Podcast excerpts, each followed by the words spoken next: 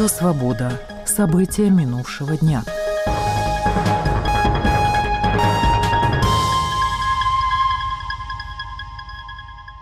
В Москве 1 марта прошли похороны оппозиционного политика, одного из главных оппонентов Владимира Путина Алексея Навального. О его смерти в колонии за полярным кругом власти сообщили 16 февраля. Соратники Навального считают, что он был убит. В прощании приняли участие тысячи людей. Отпевание Навального прошло в храме иконы Божией Матери «Утоли моя печали» в московском районе Марьине, где жил политик. Ровно в 16 часов по Москве прошли похороны на Борисовском кладбище. Оно расположено недалеко от храма на другом берегу реки Москвы. Могила была закопана около половины седьмого по местному времени. Кладбище официально должно было быть уже закрыто, однако люди приходили прощаться с Навальным до глубокой ночи. Несколько человек были задержаны. В России на акциях памяти оппозиционера за пределами Москвы задерживали больше людей. По подсчетам УВД «Инфо» по состоянию на вечер пятницы за пределами Москвы были задержаны около 80 человек. Задержания прошли в Екатеринбурге, Казани, Нижнем Новгороде, Астрахане, Челябинске, Воронеже, Владикавказе, Санкт-Петербурге, Улан-Удэ, Златоусте, Омске, Мурманске, Сочи, Томске, Нижневартовске, Тюмени. Несколько городов могли не попасть в этот список, потому что информация по состоянию на вечер пятницы могла быть неполной. Прощание с Навальным проходило и в других городах мира. В Иерусалиме служители Александровского подворья провели панихиду по Навальному у порога судных врат.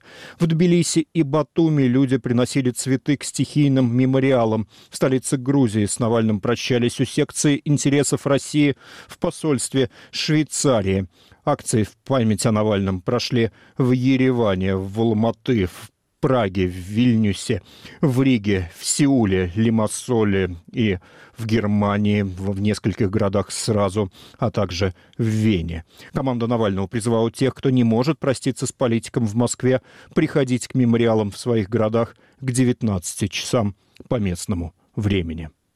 Министерство юстиции России вечером в пятницу расширило список так называемых иностранных агентов. Организациями иностранными агентами признаны Центр защиты прав человека и Мемориал и благотворительный фонд «Нужна помощь». Последний оказывает финансовую поддержку десяткам других благотворительных фондов, работающих в России. Теперь они, по всей видимости, будут вынуждены отказаться от сотрудничества с «Нужна помощь».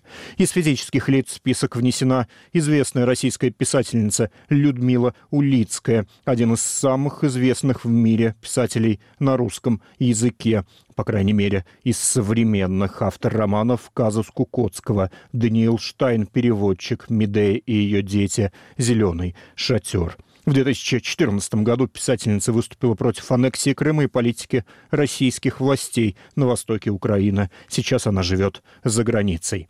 Кроме нее реестр пополнили кинорежиссер Илья Хржановский и бывший депутат из Перми Сергей Медведев, высказывавшийся против войны в Украине. Украина и Нидерланды заключили двусторонние соглашения о сотрудничестве в сфере безопасности и долговременной поддержки страны. Протокол подписали в Харькове президент Владимир Зеленский и премьер-министр Нидерландов Марк Рютте. Нидерланды будут поддерживать украинскую армию на протяжении 10 лет. В этом году военная помощь составит 2 миллиарда евро. Особый упор будет сделан на поддержку военно-воздушных сил, противовоздушной обороны, флота флота и артиллерии. В Хельсинки в пятницу состоялась инаугурация нового президента Финляндии Александра Стуба. Он победил во втором туре выборов 11 февраля, набрав 51,6% голосов избирателей. На пресс-конференции после подведения итогов выборов Стуб заявил, что Хельсинки не будет вести политические отношения с Москвой до завершения войны в Украине.